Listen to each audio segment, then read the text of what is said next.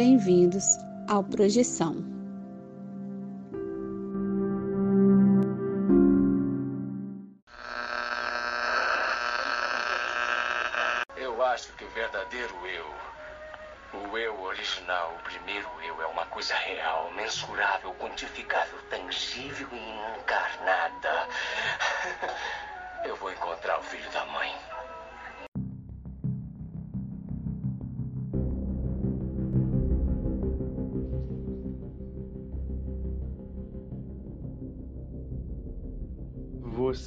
Está ouvindo Projeção.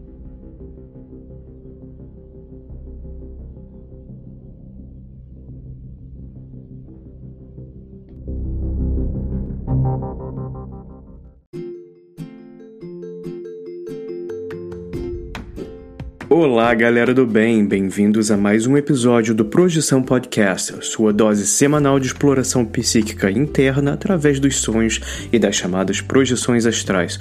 Hoje temos um episódio que eu particularmente curti muito fazer com a Ana Paula e com o Vinícius o episódio sobre relatos incríveis enviados por um de nossos ouvintes. E eu gostaria de agradecer pessoalmente ao Rodolfo Júnior por enviar seus relatos. Obrigado, Rodolfo. É por causa de gente como você que compartilha suas próprias experiências com um espírito curioso, sério e compromissado que entender suas próprias experiências que todos nós dessa comunidade conseguimos mover um pouquinho adiante, empurrar essa roda aí do progresso nos nossos estudos sobre o tema aqui tão enfatizado. Valeu, Rodolfo. O nosso episódio vem logo após uma pequena e breve pausa. Bora lá.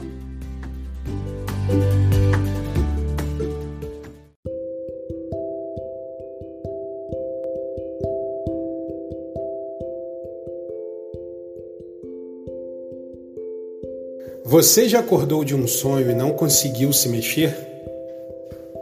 Já teve sonhos lúcidos onde você tinha total consciência de que estava em um sonho? E sonhos premonitórios? Ou a sensação de já ter estado em algum lugar nunca antes visitado?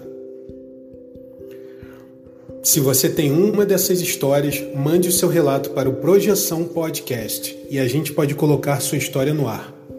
Envie seu áudio pelo WhatsApp para o número mais um 469 964 9336. Lembre-se de dizer o seu nome, cidade e, claro, compartilhar sua experiência. Se você quiser, também podemos manter sua identidade no anonimato. O importante é contar a sua história. Venha conosco desvendar os segredos da mente humana através dos sonhos e assim melhor entender-nos como seres humanos e nossa consciência.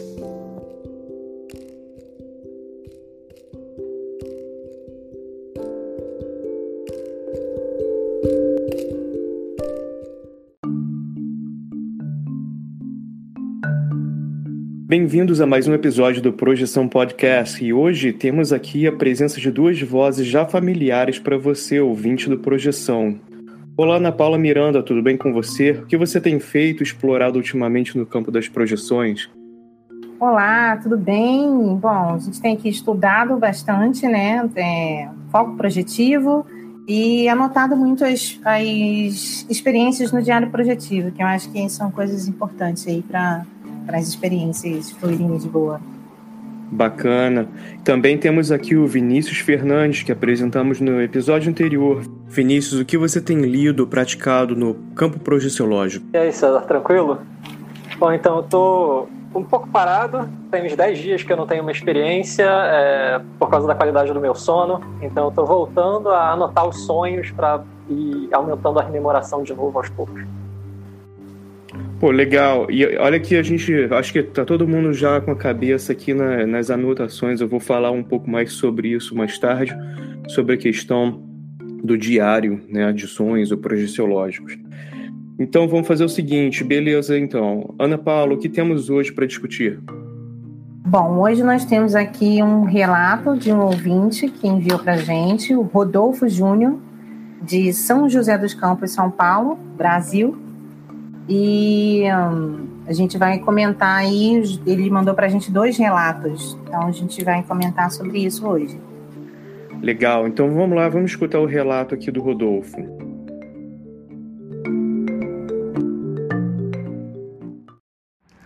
Olá, meu nome é Rodolfo Júnior, eu sou advogado, tenho 29 anos, eu falo aqui de São José dos Campos, São Paulo, Primeiramente, eu gostaria de agradecer pelo trabalho feito. Já estava mais que na hora de ter um podcast sobre o tema.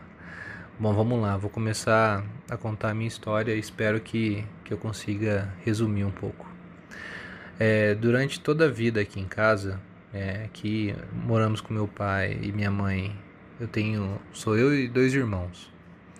E a gente dormia no mesmo quarto.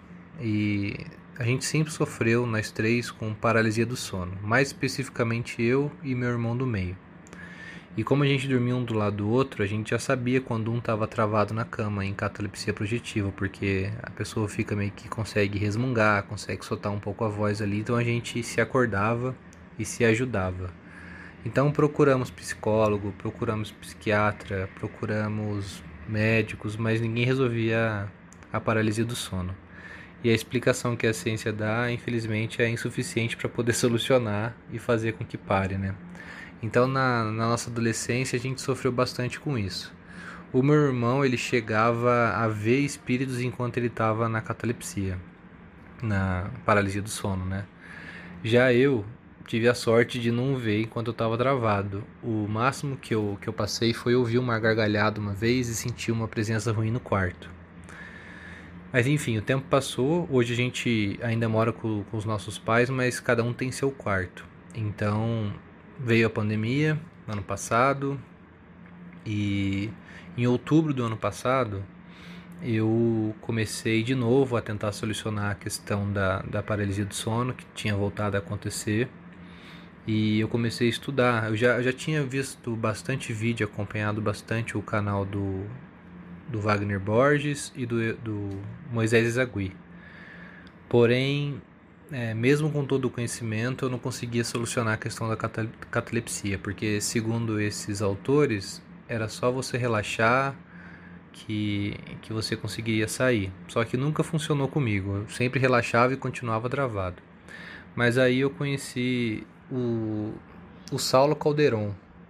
Dei uma olhada no, no, no, canal dele, não me interessei muito, porque eu vi que eram vídeos longos tal. E um dia vendo um vídeo de um, de um blogueiro assim, aleatório, um youtuber aleatório, que é o Douglas Flamino, e ele comenta que ele fez uma experiência lá de 30 dias, que ele faz várias experiências, e uma delas era de projeção astral, e ele fez a técnica do chamado Saulo Calderon e que com essa técnica ele conseguiu sair uma vez do corpo. Eu falei, nossa, eu vou voltar no, no vídeo, no canal do, do Saulo e vou, vou ver qual técnica é essa. E aí comecei a fazer a técnica e comecei. Dur, durou umas duas semanas, assim, todas as noites eu fazia uma técnica de que era de 40 minutos. Essa técnica ela basicamente se baseia em você pulsar seus chakras um por um, depois você é, solta sua energia, meio que se desfazendo da energia ruim. Depois você imagina que está sendo alimentado por uma energia nova né, do, no seu corpo, uma luz nova. E depois você é, mexe no. faz o estado vibracional, que é fazer vibrar o corpo energético. E eu fiz isso durante duas semanas para tentar solucionar a catalepsia e ver se de fato existia essa tal projeção astral, porque de fato eu sou meio espiritualista, mas tinha as minhas dúvidas e o meu ceticismo quanto à existência dessa realidade. Mas acabou que em duas semanas eu fazendo essa técnica, teve um dia que eu dormi, acordei, senti o deslocamento do, do meu corpo, que é algo assim indescritível é como se você de fato estivesse deslizando de dentro para fora do seu próprio corpo. Senti isso totalmente lúcido e sentei na cama. E eu achei que tivesse sentado com o corpo físico, mas no que eu olhei na cama, o corpo, o corpo físico estava deitado. E aí eu me levantei. Porque, segundo Saulo, se você fica muito perto do corpo, é, o corpo físico tende a tracionar de novo o corpo astral e você acaba perdendo experiência. Então eu já me levantei, me senti muito leve, a sensação eu consigo descrever como uma leveza emocional e uma leveza física muito grande, como se eu fosse criança de novo. E eu me deparei de frente com o meu guarda-roupa. O meu guarda-roupa, ele tem um espelho muito grande e eu consegui ver o meu corpo astral nesse espelho. porque o, o guarda-roupa de fato ele também estava naquela dimensão, onde aquela dimensão astral e tinha um espelho e meu corpo astral estava se refletindo ali nele. E eu me vi translúcido. É, eu durmo só de bermuda, então eu me vi de bermuda ou de cueca, não sei. Mas eu estava totalmente translúcido e azul. E eu estava exatamente como eu sou, só que azul e translúcido, como se fosse um, um, um fantasma mesmo. E eu me lembro até de pensar assim, caramba, eu tô que nem Krishna. Até, até brinquei. Mas eu estava 100% lúcido. E não havia muitas paredes. Então era como se a minha casa fosse um salão com móveis e, e a cama de todo mundo, mas não, não haviam paredes nessa dimensão.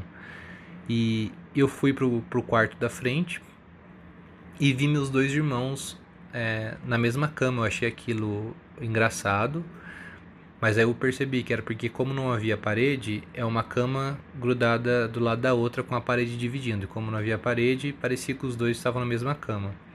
E eu vi o corpo astral deles flutuando, dormindo em cima do, do corpo físico. O, o corpo astral dos dois estava assim. Então eu cutuquei um que não acordou, depois eu cutuquei o outro, eu sacudi o corpo astral dele que estava ali flutuando e um deles acordou, falou alguma coisa assim meio enrolado, meio sonâmbulo e voltou a dormir.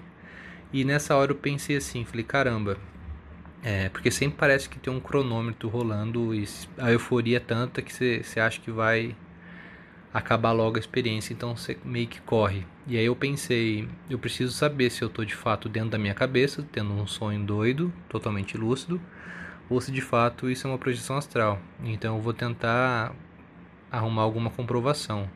Fui até a prateleira de um dos meus irmãos, no outro quarto, e vi a ordem dos livros dele. Vi lá que tinha uns livros sobre mitologia, uns livros da faculdade, tinha umas latas de, de cerveja que ele colecionava, uns bonecos de coleção, e eu consegui ver a ordem de cada coisa, porque de fato eu não, não entro muito no quarto dele, então não saberia aquela ordem.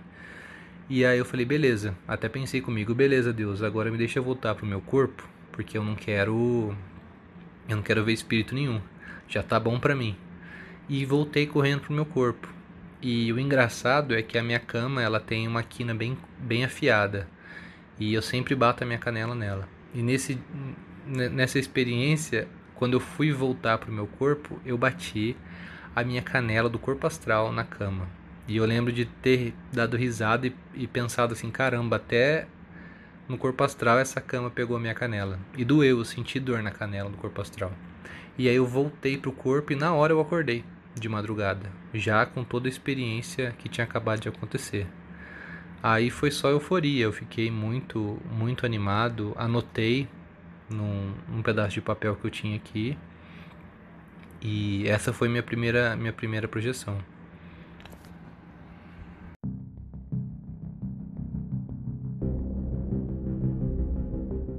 Você está ouvindo Projeção.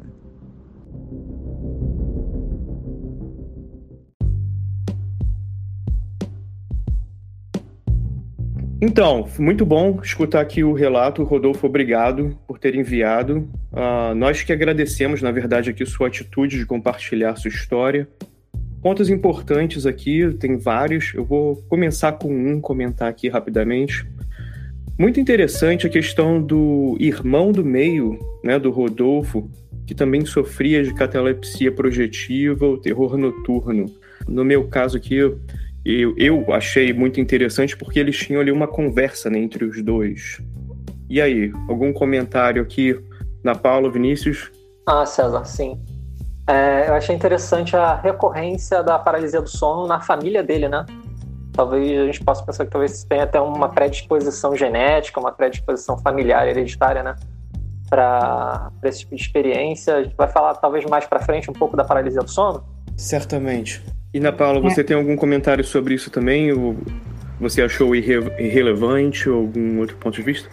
Não, eu achei ótimo e, e, exatamente o ponto que o Vinícius falou da, da paralisia do sono, catalepsia projetiva, que do, do, contexto dos relatos que a gente recebe, né, e das ocorrências, é o que mais tem, né, essa questão da paralisia do sono. E também achei interessante essa questão dos irmãos se ajudarem um a acordar o outro. É uma coisa bem interessante, difícil, né? Difícil um saber que é o momento de acordar o outro. Eu fiquei imaginando como é que deveria ter sido isso. Eu fiquei pensando isso também na parte ali da, da infância, né? Passando ainda pelo medo, antes de você entender certas coisas e, e trabalhar essa questão do medo. Imagina ali a molecada sofrendo junto, né? Agora, teve uma coisa legal que o irmão dele tem mais uma coisa de, de que via, né? Eu presenciava espíritos, achei isso bem interessante que diferente de, disso, Rodolfo teve algumas experiências aí sinestésicas, né? Fazendo referência aí às percepções sensoriais para o ouvinte, se você não sabe sinestesia, no caso aí ele ouviu uma gargalhada, né? Teve questão de audição, sentiu uma presença no quarto, possivelmente questão a, a gente pode uh, ver isso como tato, né? Obviamente, você sentiu numa presença, você não está encostando, mas você tá, sente energia de alguma. como se alguma pessoa estivesse passando ali, que é uma coisa que a gente até sente, né? Quando alguém passa por uma questão ali de um quarto, uma coisa assim. Vinícius, você viu algum outro detalhe nessa parte do relato? Interessante? Sim, uma coisa que eu queria, que eu achei que seria interessante comentar é que é comum na paralisia do sono muitas pessoas relatarem é, ver e ouvir coisas, né? Que não necessariamente é de fato algo externo, pode, eu acho que pode ser pessoalmente, minha posição pessoal de que às vezes pode ser, mas na minha experiência pessoal, quando eu estou nesse estado, eu costumo perceber que tem muito conteúdo de sonho também. Né? E muita pareidolia, às vezes a gente tem, muitas pessoas têm, às vezes é até o nosso próprio medo inconsciente querendo inibir uma experiência, né? É, e pensando de um lado um pouco mais biológico, talvez mais cético, seria pensar que, como o input dos sentidos está meio travado, nosso cérebro começa a produzir imagem. Mas tem vezes que realmente parece que é algo externo. Né? Ana Paula, você, ah, com essa questão sinestésica, ah, tipo, da literatura, do, das suas experiências, o que você diz? É, eu já tive experiências mais semelhantes do irmão do Rodolfo, né, dessa questão de ver outros seres. E, e eu vejo, sim, ele falou alguma coisa sobre sociedade paralela, né? Então eu percebo isso, tem é, é, formas né, de interação, tem umas que são mais amigáveis, tem outras que você fica com medo mesmo, né? Normal. E aí eu trago um exemplo do filme O Sexto Sentido, que o menininho via, ele não estava projetado, né, mas ele conseguia ver as questões extrafísicas ali acordado, e isso trazia um medo para ele. E a, as conexões que eles tinham tinha muito a ver com ajudar alguém que tinha morrido e tinha alguma pendência, alguma coisa para resolver. Então, é, existem né, vários tipos de interações, pode ser você com você mesmo, com seus pensamentos, com as suas energias, com o que você sente, e também tem essa questão é, externa, né? Que você está ali ouvindo alguém que você não sabe quem é, você não sabe de onde é que está vindo, se é real ou se não é, porque sempre tem né, essa dúvida, se sou eu criando na minha mente ou não, mas é muito interessante pesquisar sobre isso. E aí as consciências extrafísicas, é, cada uma se conecta com um, um, um, viés, né? Pode ser pelo pensamento, pode ser pela energia e pelos sentimentos, mas é interessante ver que pessoas têm experiências também com outros seres, vamos dizer assim, né? É, César, seu microfone está fechado. Acontece, né? Então, uh, esse, é um ponto, esse é um ponto muito importante, porque na parte. A gente vai chegar ainda lá, na segunda parte do relato entra mais em detalhes sobre isso, até do, do ponto do Rodolfo mesmo, mas eu gostei, Ana Paula, você está comentando desses detalhes aí, do irmão dele tendo essas uh, visões, a tua própria experiência, que é uma coisa mais interativa, né? Você já está ali vivenciando e tal, não é uma questão de você estar tá com um ponto de interrogação né, flutuando em cima da tua cabeça, você já está ali interagindo mesmo.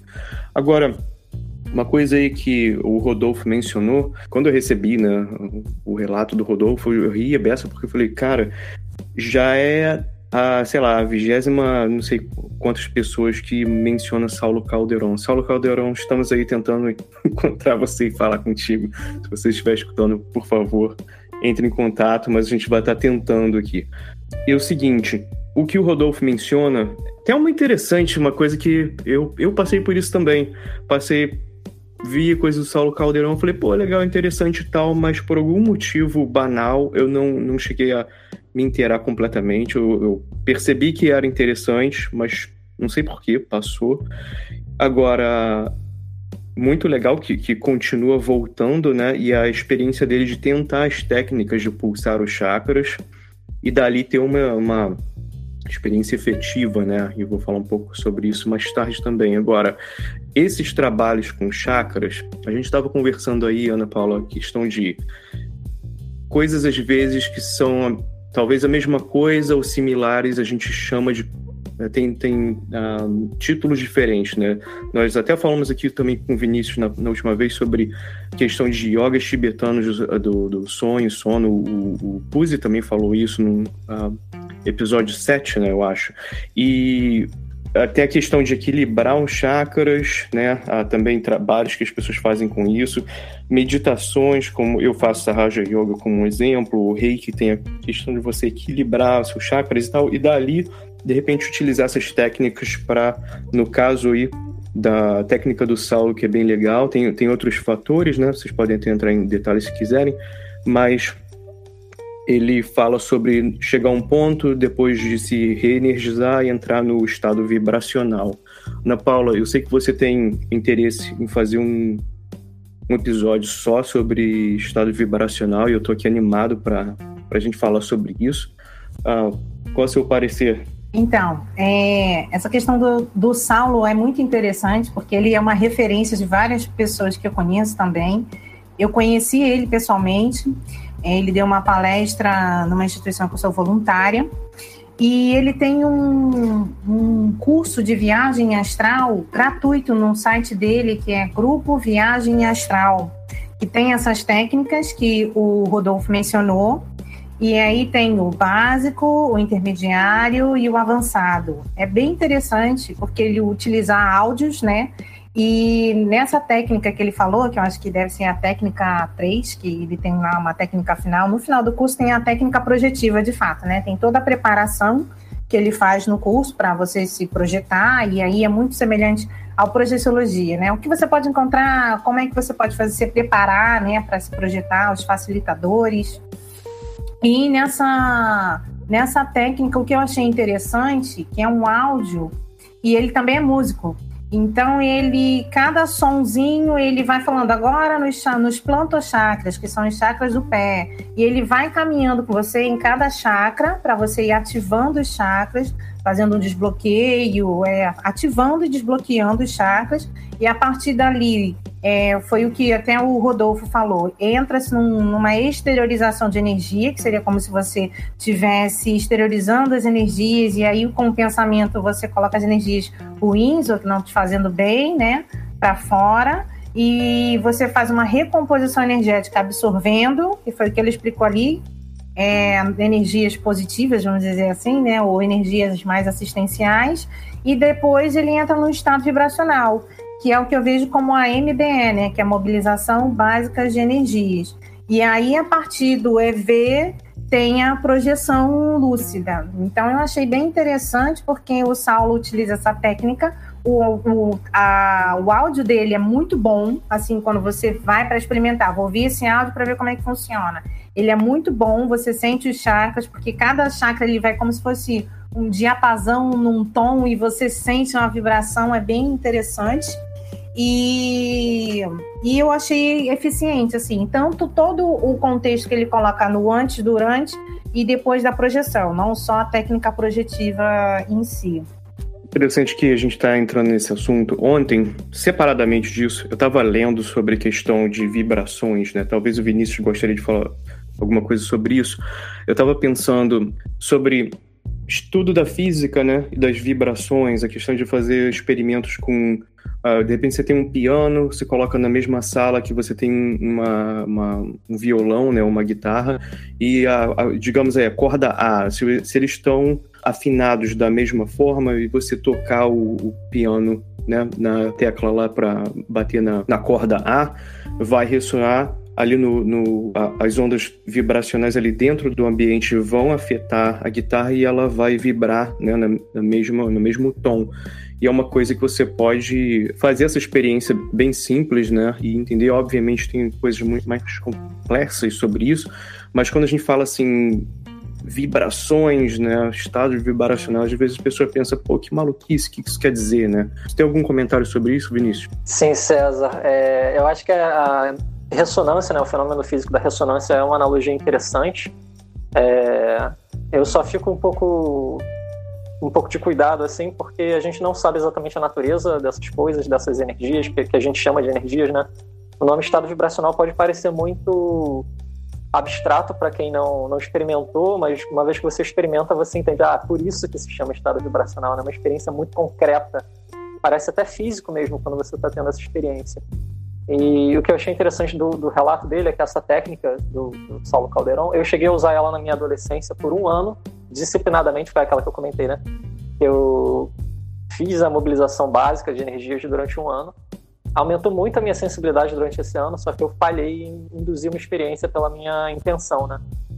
Mas assim que eu parei de tentar, eu comecei a ter espontaneamente. Então eu entendo que foi um efeito cumulativo e era mais uma forma de facilitar a experiência do que propriamente induzi-la totalmente, né? Porque não é tão simples você induzir um estado vibracional, eu pelo menos não consigo, eles acontecem espontaneamente. É, mesmo fazendo a circulação fechada, né? Aquela técnica da dança de velato, a OLV, a oscilação longitudinal de voluntária, né, de energia, e produz uma sensação física muito palpável quando você tem uma experiência consistente com ela mas induzir o EV em si não é fácil para mim, não, não acontece, ele acontece espontaneamente. E talvez, é, ouvindo o relato do Rodolfo, eu pensei que talvez essa técnica tenha funcionado tão bem para ele pelo, pela predisposição natural dele, né? Talvez eu, por ser mais controlador, eu precisasse focar mais no relaxamento, por isso a meditação tem ajudado tanto. Enquanto ele já tinha muito recorrentemente a paralisia do sono, então ele já entrava naquele estado linear, né, de consciência naturalmente. Então talvez ele só precisasse desse boost, né, dessa facilitação. Engraçado, antes, Ana Paula, antes de você falar uma coisa sobre isso, eu queria só fazer um, um pequeno comentário. É interessante essa questão, eu também tenho. Às vezes eu fico pensando na, na ideia de autossabotagem. Posso estar falando besteira aqui, mas é, é uma coisa que é interessante. Eu também tenho o mesmo problema, eu não consigo fazer uma, uma projeção planejada. Por exemplo, se eu quiser fazer hoje ou amanhã e sentar e falar, não, vou fazer, não é uma coisa que às vezes acontece, mas normalmente realmente é uma questão muito subjetiva, né? Ela, ela acontece espontaneamente e muitas vezes acontece quando eu não estou esperando, que não é legal. Agora, é engraçado, você está fazendo todo esse processo não é uma questão de de repente você, na verdade, tá fazendo acontecer porque você tá fez essa decisão na sua mente e tá tomando os passos e elas vão acontecer e a gente está se auto-sabotando de uma certa forma, já pensando, não, acho que não vai dar certo. Então, assim, eu não sei. Ah, fica a ideia aí, ah, talvez para um tipo de exercício que a gente possa tentar ou, ou, procurar técnicas diferentes. Mas fala aí, Ana Paula, desculpa. Não, eu só ia complementar que isso que o Vinícius falou é que tem, sim, algumas pessoas que têm uma propensão maior ao desprendimento. E aí tem uma facilidade maior.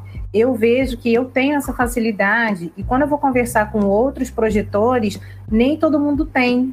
E aí, as experiências que eu tive na infância, tudo que eu vivenciei, facilitou muito para eu lidar melhor com isso, que é como se, para mim, aquela realidade projetiva era a minha a realidade que eu vivenciava todos os dias, não era uma coisa que acontecia esporadicamente.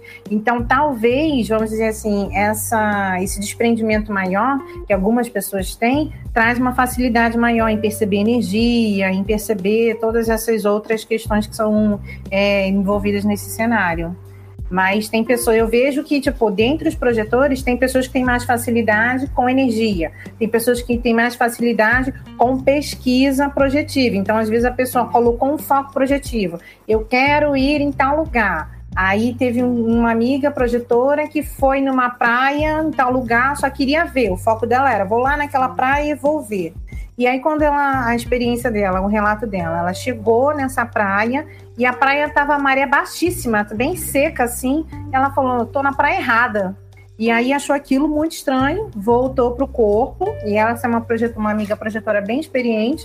E aí anotou, ela falou que no dia seguinte ela foi ver a tábua de marés e realmente estava com um recuo do mar além do normal, que foi noticiado. Ela falou: Nossa, que interessante, bateu com a projeção que eu tive. Então, assim, é, é interessante a gente ver como que os projetores também analisam as próprias experiências, porque é subjetivo, né? Para você é uma coisa que é autopersuasiva. Olha, eu fui lá, vi fulano e aconteceu isso. Mas se você for contar para outra pessoa, vai falar, mas tem certeza que você saiu? Tem certeza que não era sonho? Mas para você, aquilo ali foi bem real. Então, não é comprovação externa, né? É uma autocomprovação. Boa, Ana Paula. E Ana Paula, eu te perguntar também, o que você acha dessa parte que ele comenta né, sobre o ponto de vista do Saulo de ficar perto uh, do corpo, de repente não termina, uh, faz tem uma certa tendência aí da, da experiência acabar mais rápido se você ficar perto do corpo enquanto tá, tá fora. Eu achei isso legal, porque eu nunca tinha escutado falar sobre isso. Falei, pô, legal, vou, né, vou anotar isso aí, testar. Qual é o seu ponto de vista sobre isso? Olha, é, eu, eu não, nunca percebi isso, porque na maioria das vezes, as primeiras vezes, vamos dizer assim, vou comprovar esse negócio, né? A gente vamos ver se isso é real. E aí eu comecei a me ver fora do corpo, ter essa noção maior de que é uma coisa dá para fazer, né? E no segundo momento, é, conforme eu ia colocando os meus focos projetivos, eu já estava lá. Então eu não tinha essa experiência muito mais da decolagem, eu já ia para o foco. Então, é, pelo que eu percebo, quando eu sinto o meu corpo físico no momento onde estou projetada, eu falo, nossa, que negócio estranho. Aí eu não, eu estou deitada na minha cama e tal. Quando eu tenho essa conexão mental de pensar, eu tenho esse essa puxada aí que ele falou, realmente. Mas não necessariamente por eu estar perto do corpo, mas por eu estar pensando no corpo. E aí é essa experiência que eu tenho disso. E aí, Vinícius, bate para você também? Ah, o que eu vejo na literatura é que realmente as pessoas tendem a voltar para o corpo quando elas pensam no corpo, muitas vezes de forma acidental. Isso ainda não aconteceu comigo, por, talvez porque eu fico muito absorvido na experiência, eu nem ligue para o corpo, nunca tenha querido olhar para o corpo. Mas, de fato, quando acontece muito de eu ter experiências falhas, de não conseguir de fato um desprendimento total, porque assim que eu estou no limiar, começando a sair, começando a flutuar, me sentir flutuando, é, talvez pelo hábito de meditar com a respiração, tendo a respiração como objeto da minha meditação, né? Talvez isso acabe dificultando, porque é um foco no próprio corpo. Então, quando eu uso meditação na respiração, eu tenho que soltar a respiração nessa hora de porque o foco no corpo, em qualquer coisa do meu corpo, me impede de completar essa separação, né? Então, é meio por aí. E quando eu penso das várias experiências que eu tive de só ficar no quarto e voltar imediatamente, talvez seja pela proximidade, talvez seja por isso, mas eu não consegui mapear bem ainda. Beleza, eu tenho só um comentário rápido sobre isso, é realmente a questão de que eu já li sobre isso, foi o seguinte, ah, um, é um, um ponto de vista um pouco diferente, não era uma ideia de talvez o, o teu um, aí a gente pergunta para o Saulo, né, quando tiver. Fala, pô, era isso que foi isso que você quis dizer, então, mas a questão é a seguinte: eu uh, que eu já li foi o seguinte, você se prepara, tem aquela preparação toda para você não ficar em choque quando você vê o seu corpo. O caso aí do Vinícius, meu também, provavelmente da Ana Paula, meio assim, não, pra gente não tá importando, assim, o corpo fala, pô, legal, meu corpo ali, né? Acho que a maior parte das pessoas tem essa predisposição de ver o corpo e, né, tem a reação de, pô, meu Deus, morri e tal. Nem, nem passou pela minha cabeça a questão de ter morrido. Então, acho que tal, talvez uma vez, assim, tipo, de primeira, mas logo depois, né, você vê, pô, tá respirando, tô vivo, né, tá ali o corpo respirando. Fala aí, Ana Paula. Não, o que eu ia falar é que às vezes parece, é, ah, é uma experiência avançada, você está projetado e sentir o seu corpo. Mas às vezes é uma coisa bem básica, assim, se você está numa projeção você está escutando um barulho estranho. E aí, às vezes, você está num grupo e você fala assim, que barulho é esse? E aí alguém fala assim, você está roncando. E aí eu, nossa, e aí eu, eu realmente, eu, aí eu fico, nossa, não posso roncar. Então, assim, é um detalhe bobo, simples, mas que faz você voltar pro seu corpo. Nossa, eu tô roncando, mas como é que eu tô roncando se eu tô aqui? Eu, não, é o corpo que tá roncando. Então, assim, é uma coisa simples, não é nada muito avançado, mas que atrapalha ali você. Ué, que barulho é esse que está acontecendo aqui? Não, o teu corpo está roncando. Então é uma, é uma experiência interessante, né? Que às vezes fala, nossa, como é que você percebe o seu corpo projetado? E às vezes é um detalhe assim, bobo, né? Simples, não é nada muito absurdo. Boa. Agora, falando em corpo, eu quero saber o seguinte. Vamos lá, um, um, de cada vez. Eu vou perguntar ao, ao contrário, deveria perguntar isso para Ana Paula, vou perguntar para o Vinícius primeiro. Questão do Rodolfo viu o seu corpo no, no espelho, né? Ah, viu um corpo, ele chamou de corpo astral, azul translúcido. Ah, essas experiências são bem comuns, já tive coisas semelhantes. Ah, mas agora a questão é a seguinte: Vinícius, o que, que você acha? Avatar ou perispírito? Tô brincando. Poxa, César, eu, pessoalmente, minha posição pessoal, assim, hoje, eu posso mudar totalmente amanhã, mas hoje eu tô, tô inclinado a pensar que a nossa forma projetada é mais uma projeção mental mesmo do que propriamente uma coisa que existe por si própria, né? Mas estaria mais para avatar do que para perispírito, na minha opinião. Ana Paula, e aí? Questão aqui, pô, tá chacoalhando a mente de é, todo mundo. Eu concordo com o Vinícius, assim, você pode se ver, mas mesmo aquela autoimagem que você tem de si mesmo, que você está vendo no espelho, é uma coisa, uma projeção mental do seu corpo físico ou do que você ainda tem como você é ali como ser, né? E isso é uma coisa que é interessante. Tem técnicas projetivas de você sentar, se olhando de frente para o espelho e tentar levantar e lá se tocar que é justamente isso. Então você vê é, esse, essa movimentação de você sair do corpo, e aí você tem essa visão, né? O corpo físico saindo do, do corpo espiritual, mas de fato eu acho que tudo de fato é projeção mental também. Concordo com o Vinícius.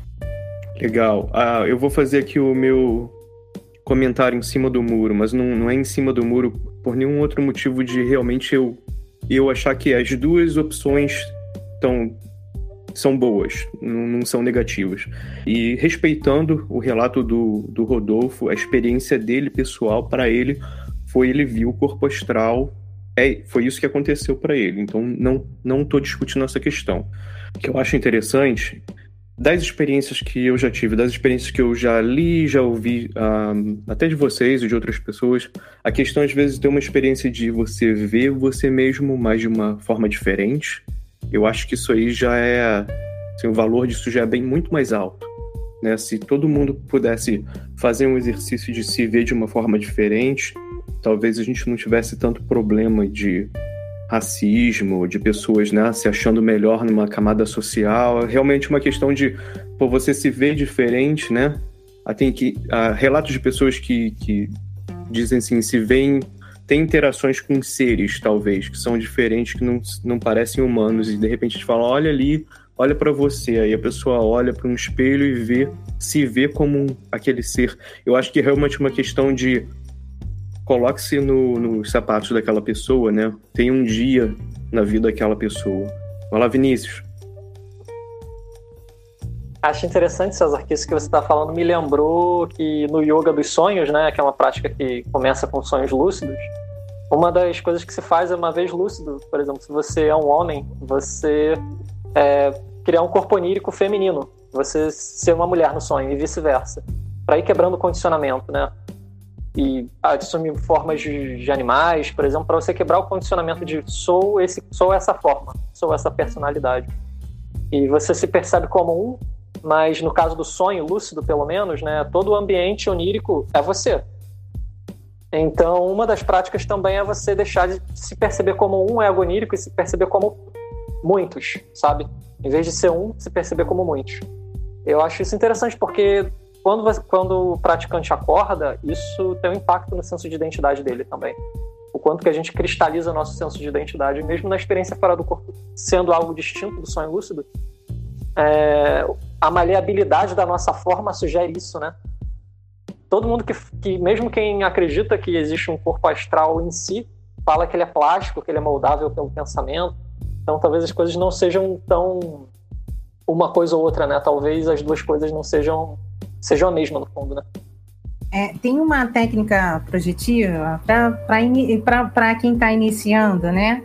Que é a de puxar o dedo, que é uma coisa bem simples. Durante o dia, né, o seu dia na vigília física, você puxa o dedo, tô dormindo, eu tô acordado, e você cria o hábito de puxar o dedo. E aí, no momento que você estiver projetado, mas sem muita lucidez, semi-lúcido, né? é, ainda não tão desperto, você puxa o seu dedo e o dedo dá uma esticada assim, e aí você, nossa, meu dedo esticou, e aí você tem ali, aí, ali é, vamos dizer assim, a chave para você entender que você ou está no sonho, ou está projetado, que você já pode melhorar a pesquisa aí dentro do, do cenário que você está. Boa. Agora, eu tava brincando aqui, quando eu mencionei Avatar, pro ouvinte que não sabe o que eu tô falando, eu não tô falando do filme, tá? Avatar, ah, você, por exemplo, um, um bom uma, o Avatar vem de uma ideia ah, da Índia mesmo, de, de textos ah, aí super antigos, que é a ideia de você nascer, né, ter a tua própria, ah, como se diz, em cada encarnação você vai ter um avatar, avatar diferente. O avatar seria, por exemplo, aí o seu corpo, o seu eu, como você se conhece com essas características, né? Você o cabelo daquela cor, os olhos e tal, e até a, a, questão da personalidade, né? Você tem aquela personalidade ali e tal. Então, digamos aí, você poderia até ver um, reencarnações do, do Buda, né? Vamos dizer, em formas diferentes. Cada, cada um que ele veio uh, é um avatar diferente. Como se você uh, pudesse colocar uma fantasia diferente, né? Em cada, em cada vida. E, tem, e aquilo ali vem com uma questão de uh, uma personalidade, tudo diferente. E o avatar que a gente conhece hoje em dia, desde o início né, da internet, você pode criar um avatar para você ser uma coisa diferente. De repente você pode ser um dragão, né, que cospe fogo e anda de bicicleta, sei lá. Aí, uh, com a questão, a gente pode fazer até um um dia um, um episódio só sobre isso, porque você um dos exercícios de projeção que quando eu comecei foi foi até questão de trabalhar o lance de medo enquanto em, entrando em contato com, com terceiros ah, seres né no, no, astral foi criar um avatar para sair e tal e até um dia que você já estava sentindo mais ah, seguro de si mesmo eu já resolvi sair como eu mesmo né tal já não não era uma questão de um carnaval, do Halloween maluco. Mas agora é o seguinte: eu gostaria de entrar ah, numa questão de. O Rodolfo viu os irmãos flutuando e não viu paredes na casa. Isso aí são, são várias coisas num ponto só aqui que eu vou comentar. E tentou interagir com os irmãos, né? Muito, muito interessante. Vocês tiveram algum ponto aí para fazer algum comentário nessa parte? Ana Paula? É, sim, eu achei interessante a questão dele falou que ele viu a ordem dos livros também, né? E aí tem uma coisa nas experiências, e aí eu estou trazendo a experiência que eu tive, né? Não é verdade absoluta, a gente sempre tem que enfatizar isso aqui. Né? Tem uma maneira quando você sai do corpo e você vê a, a realidade, vamos dizer assim, física, exatamente como ela é, né? E também tem variáveis de você ver como é aquele ambiente extrafisicamente. Ou às vezes como você está naquele ambiente. Então, se você está com uma visão muito intrafísica de comprovar alguma coisa, a probabilidade de você ver como é no físico, mas você estando no extrafísico, é, é maior.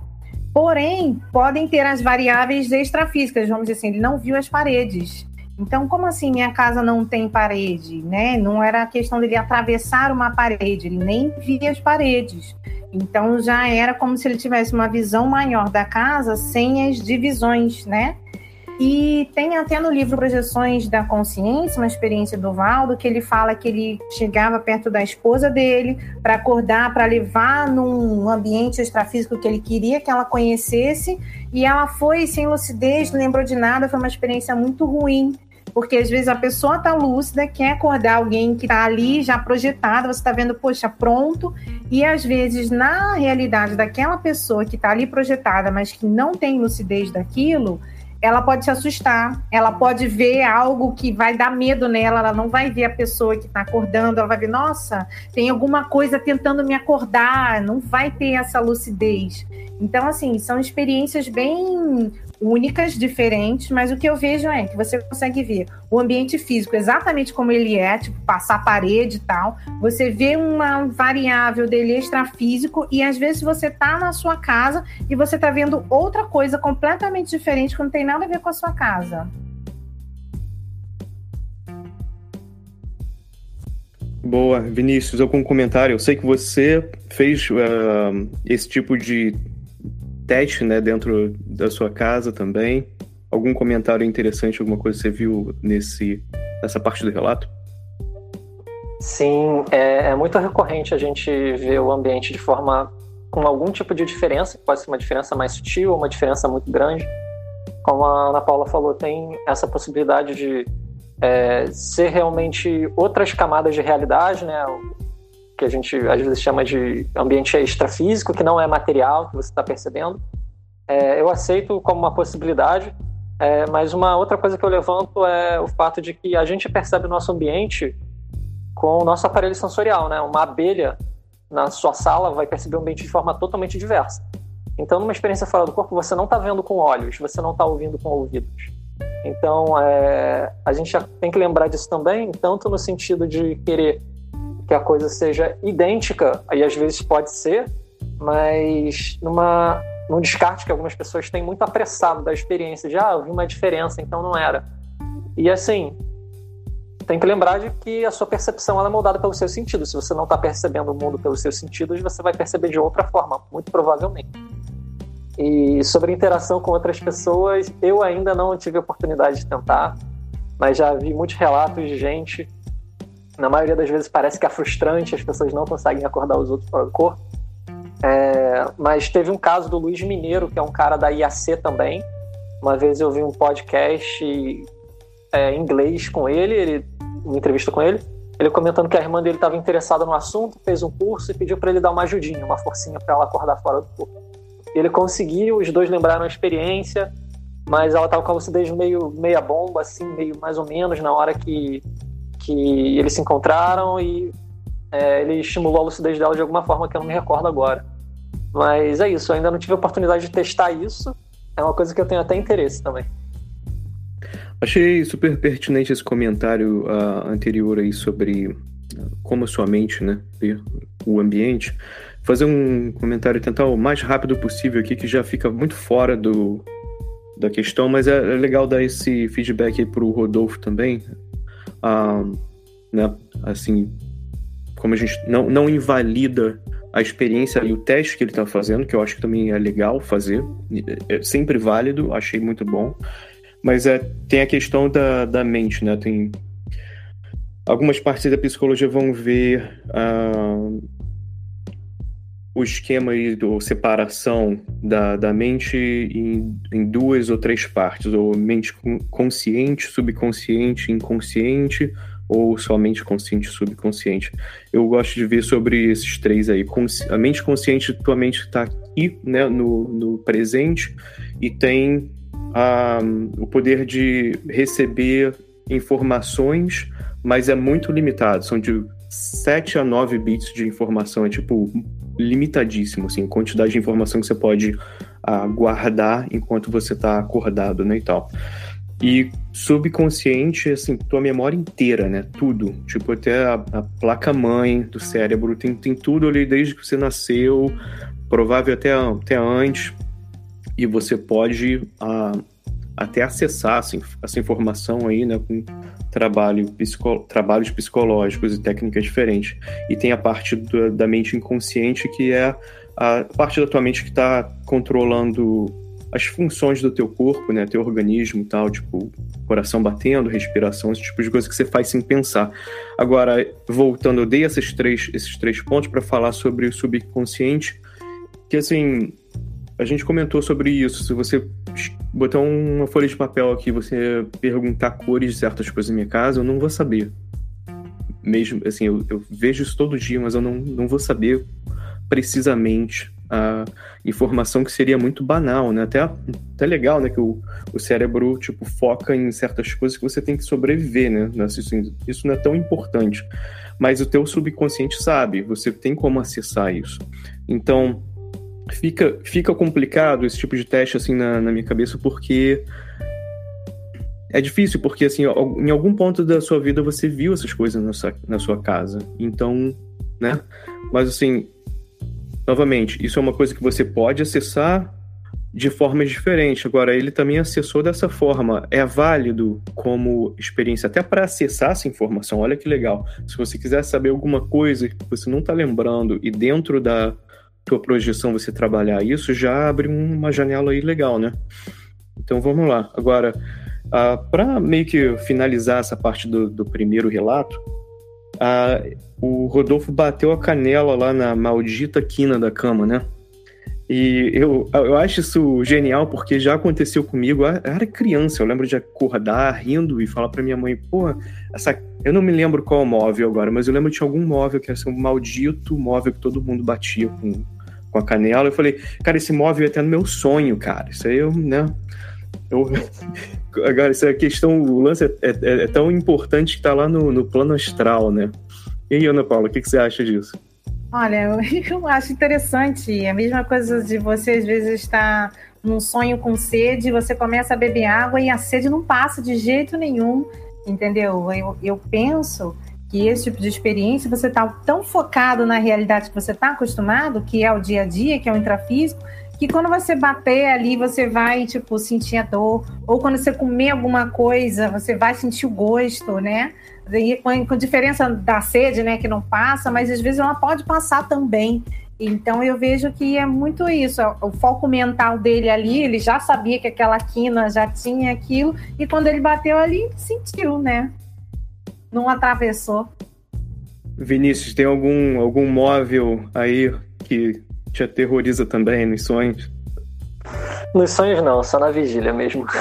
Mas assim, é, achei muito interessante é, como o condicionamento que é inconsciente, né? Ele não estava pensando, ah, eu sempre bato aqui, simplesmente aconteceu, né? O hábito internalizado, como isso se reforça até no ambiente de sonho ou de experiência fora do corpo também, né? É, e reforça de novo a, a, com, quão interessante é esse espaço para quebrar condicionamento também. Boa, então, sem estender muito, já, já nos estendendo, vamos escutar a segunda parte aqui do relato, que também ficou muito interessante fazer a segunda parte aqui de comentários. Vamos escutar aqui a, o segundo relato do Rodolfo.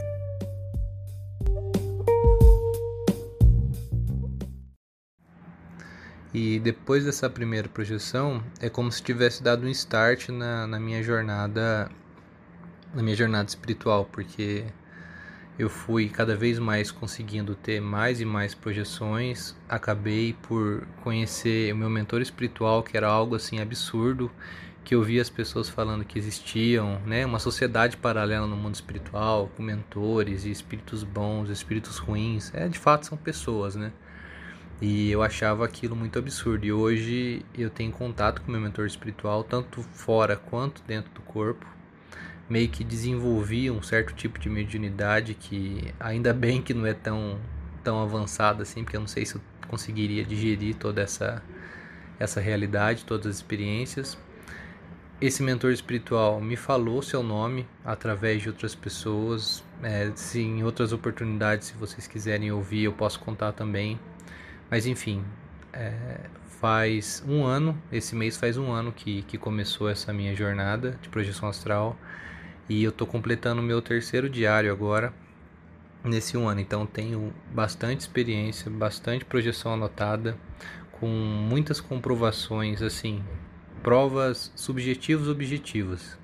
Que são provas onde, primeiramente, era subjetivo, porque é, é a pessoa que está passando, no caso eu passo, e não tem como eu comprovar, mas a partir do momento que eu acho uma comprovação onde outra pessoa também confirma aquela informação, que eu não teria como saber se não tivesse tido experiência, essa prova passa a ser subjetiva objetiva. Então, para mim, hoje, a existência de, de consciência fora do corpo físico é um fato. E é muito difícil conversar sobre isso com as pessoas porque a maioria delas não se interessa, a maioria delas tem medo e acaba taxando a gente como louco, como uma pessoa que, que não bate muito bem da cabeça. Mas enfim, novamente eu gostaria de agradecer a oportunidade de estar contando essas experiências e vou continuar acompanhando o, o podcast. E se vocês quiserem saber de mais, mais experiências, trocar mais ideias, eu vou estar sempre à disposição aí. Muito obrigado pelo trabalho.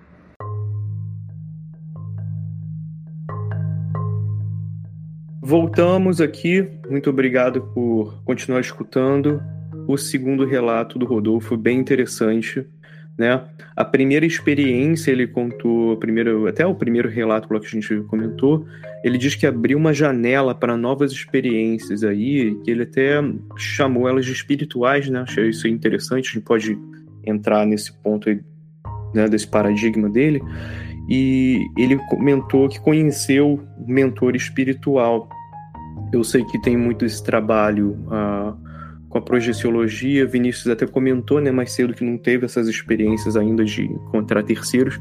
Na Paula, você que tem um, um foco mais na projeciologia, uh, especificamente sobre mentor espiritual, o que você uh, já leu sobre isso ou já ouviu falar? É, bom, é, tem uma coisa que eu acho que é muito interessante para quem tem experiências de encontrar outros seres, né, outras consciências fora do corpo.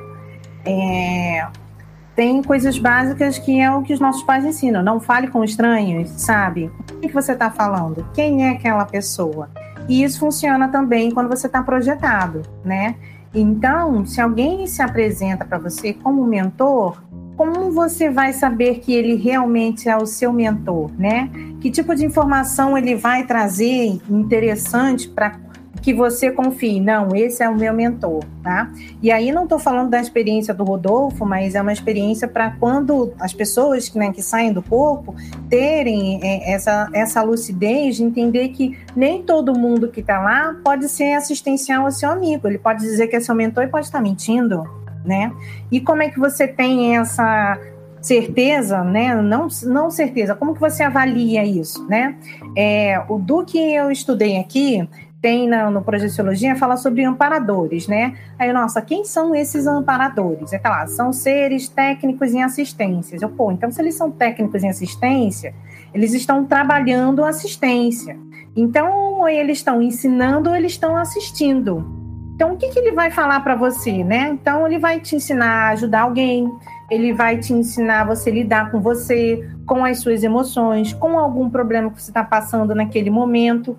E aí é muito interessante você ter essa avaliação de o que é um mentor, né? Como eu sei que aquela pessoa que está se apresentando para mim é um mentor, né? Como eu tenho esse diálogo sadio e se você descobre no meio de um, de um diálogo que não é o mentor, o que, que ele vai fazer? Quais são as ocorrências, né? Então é interessante você ter sempre, independente de qualquer consciência que você tenha contato, manter sempre respeito e educação. Mesmo que ele venha gritando, venha de, de outras formas, porque eles, principalmente os mais, vamos dizer assim, agressivos, né, eles não esperam respeito e educação. E aí você quebra ali aquele padrão né, de, de gritaria, de estresse, e você fala assim: não, eu vou te escutar, o que está acontecendo? Como assim você quer me escutar? Eu vim te assustar. Então você quebra aquele momento ali. Então, assim, é interessante você ter essas experiências com outros seres, mas saber lidar com a comunicação, né? Sem euforia. Caramba, ele disse isso, você acreditou porque ele disse. Não, ele acreditou por quê? O que, que ele te disse? Vamos anotar o que ele falou e avaliar. Faz sentido? Qualquer pessoa saberia isso sobre mim? Quem eu já contei sobre isso que ele poderia ter acessado? É interessante ter uma lucidez nessa avaliação.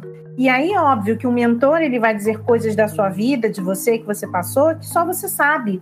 E aí você vai ter uma troca muito assistencial. Mas eu acho que é interessante a gente ter cuidado com esse tipo de comunicação e não acreditar em tudo, né? Sempre é, ter o princípio da descrença, né? Ter a sua experiência, mas está ali perguntando, tá, mas quem é você? Ah, eu sou seu mentor, tá, e aí? Né, vamos conversar aqui. Por que, que você é meu mentor? Você escolheu ou eu que te escolhi? Começar a debater sobre o que é ser mentor para ver se na sua avaliação tem uma lógica para ver se você confirma, né? Eu acho que é interessante ter essa postura, né? De respeito, de educação, para você conversar, né? E entender que nem todo mundo que está ali se comunicando com você é o que diz, né? E aí você tem que ter uma, uma lucidez de avaliar isso, né? De entender, olha, eu estou aqui conversando com essa consciência e eu preciso ter um, um conhecimento melhor. Não sei o que é mentor, se você não sabe que é mentor, chegou alguém que é mentor, então você vai pesquisar o que é mentor para ver se a postura dele, a ação, condiz com o que ele está falando. Isso é muito importante. Perfeito. Agora, Vinícius, no, uh, novamente, isso é realmente um viés uh, né, mais talvez espiritualista.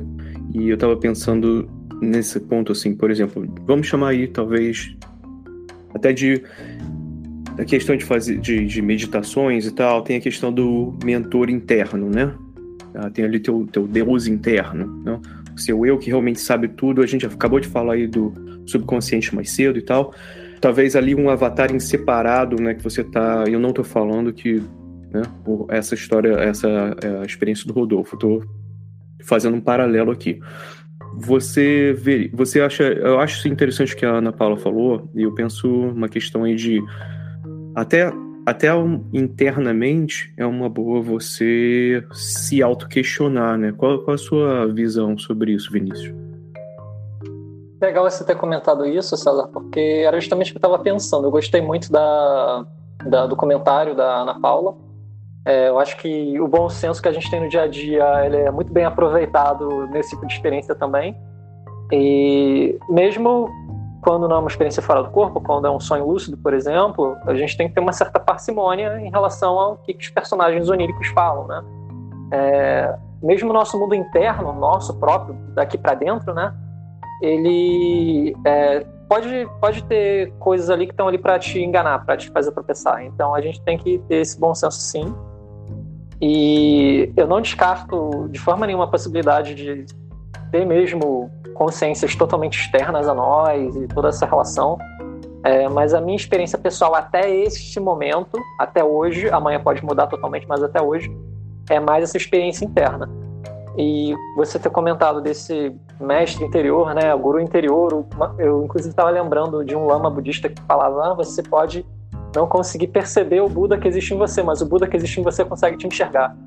E eu já tive relação com, com essa parte da psique em algumas dessas experiências, poucas, mas tive. É, no sentido de uma voz interna muito forte, eu percebi como uma voz de outro ser, mas que veio de dentro de mim, e um comando mental, uma instrução de como dirigir a mente naquele momento, no sonho, e acontecer determinadas coisas ali. E foi muito relevante, e, e, mas mesmo assim eu acho totalmente plausível a existência de consciências externas, inclusive de ter um intercâmbio, né? De uma coisa refletir na outra. Às vezes um conteúdo interno seu é refletido em alguém externo, né? Até físico.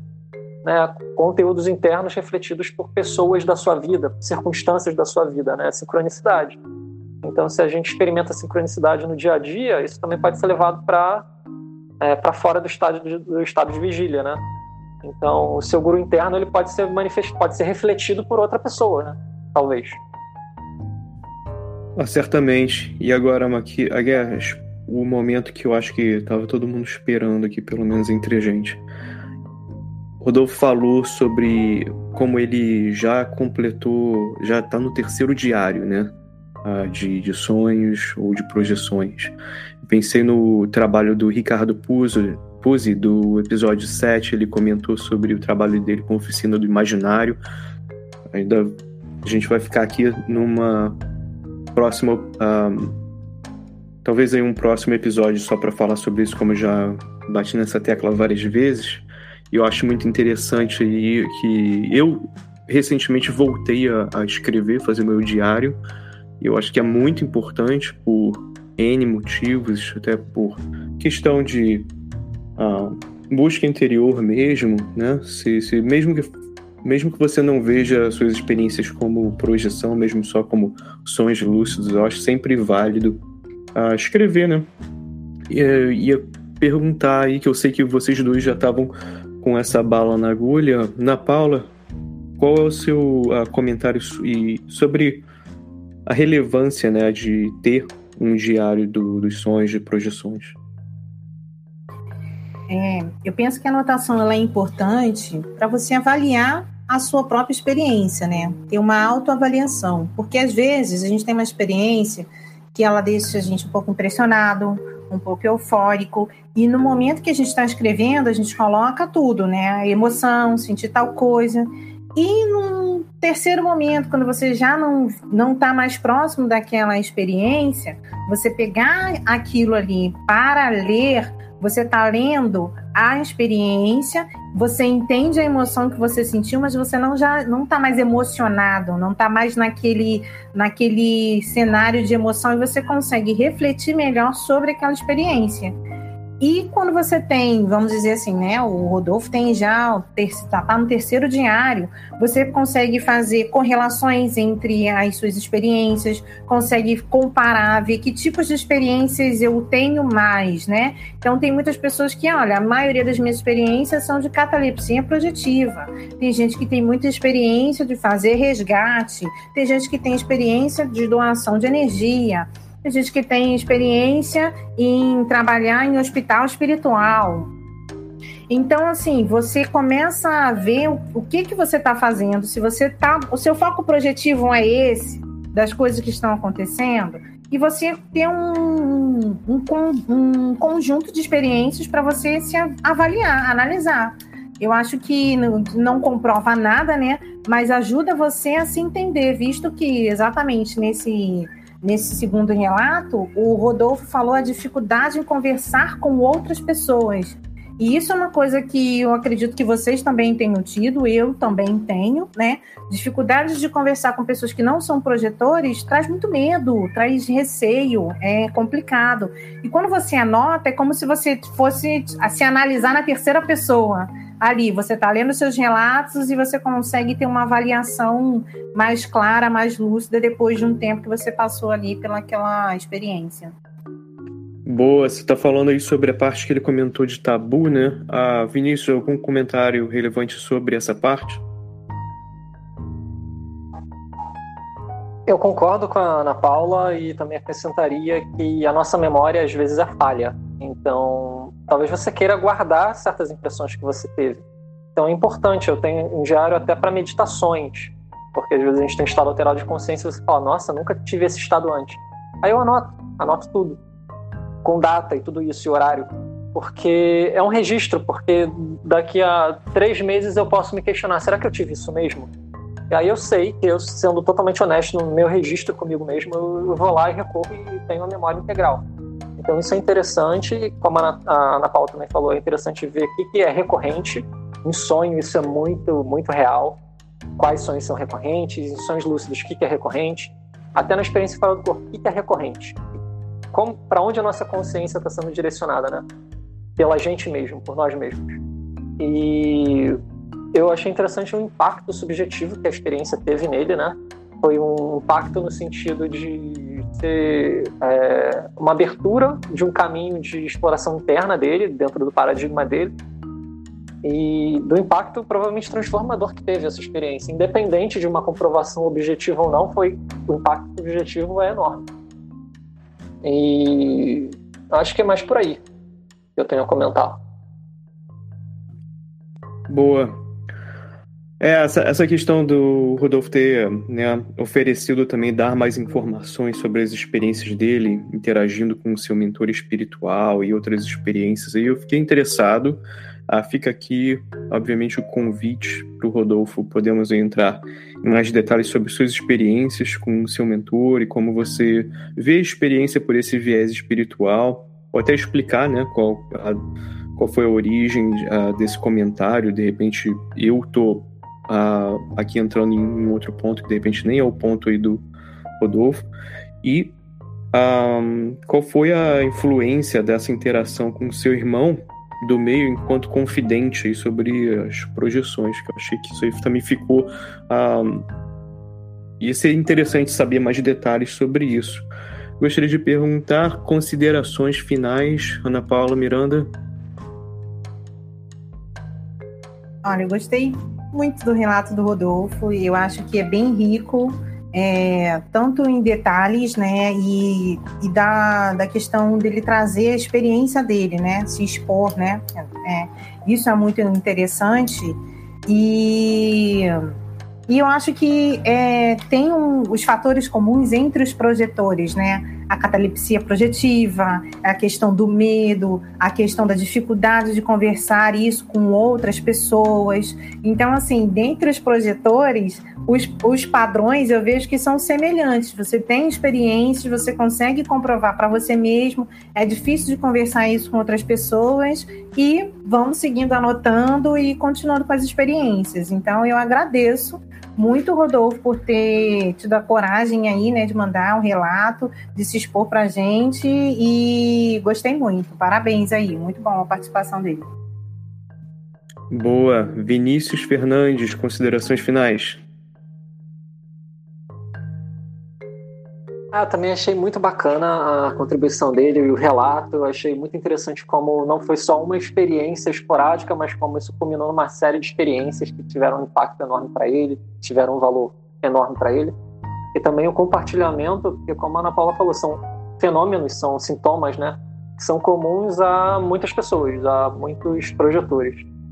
E saber como lidar com eles, por exemplo, às vezes um cara não sabe como lidar com a catalepsia, como sair disso. Então, aí ele encontra uma solução possível, né? O relaxamento, a técnica que o Rodolfo citou que não funcionou para ele. Aí a pessoa fala: Poxa, mas eu fiz a técnica que disseram que ia me ajudar a sair disso não saiu. Mas, assim, cada pessoa é diferente. Então, é, conhecendo mais experiências dos outros e sabendo mapear mais ou menos qual o nosso biotipo, qual o nosso temperamento pessoal, né? A gente consegue aprender com a experiência alheia. Então, isso é muito valioso, é muito bom e ajuda também a quebrar um pouco o tabu da, de, de compartilhar esse tipo de vivência também. É isso aí, ah, completamente. É exatamente como, como eu vejo também. Eu gostaria mais uma vez aqui, eu agradeço ao Rodolfo por enviar esse relato. Tenho certeza que poderá chegar a muita gente que vive experiências similares e podem trazer clarificações ou até mesmo um sentimento bom para quem ainda está driblando as questões de medo, insegurança, para se projetar Entender também que existem técnicas efetivas para treinar a sua mente, para ter experiências mais sutis e que guie, te guiem né, para algo que te impacte ou impacte sua vida de uma forma mais positiva. Mais uma vez aí, obrigado. Bom, e para quem ficou aqui até agora, muito obrigado e boas projeções. E continue viajando para encontrar a si mesmo.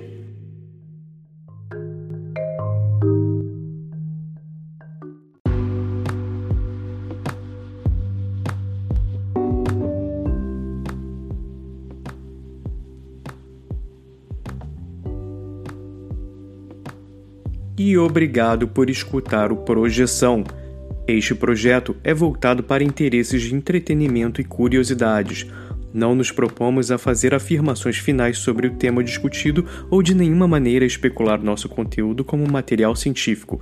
O tema é tratado como exploração psíquica interna, mas com objetivos expressamente de entretenimento. Se você quiser apoiar esse projeto, compartilhe o nosso canal com seus amigos, pois isto já nos ajuda muito.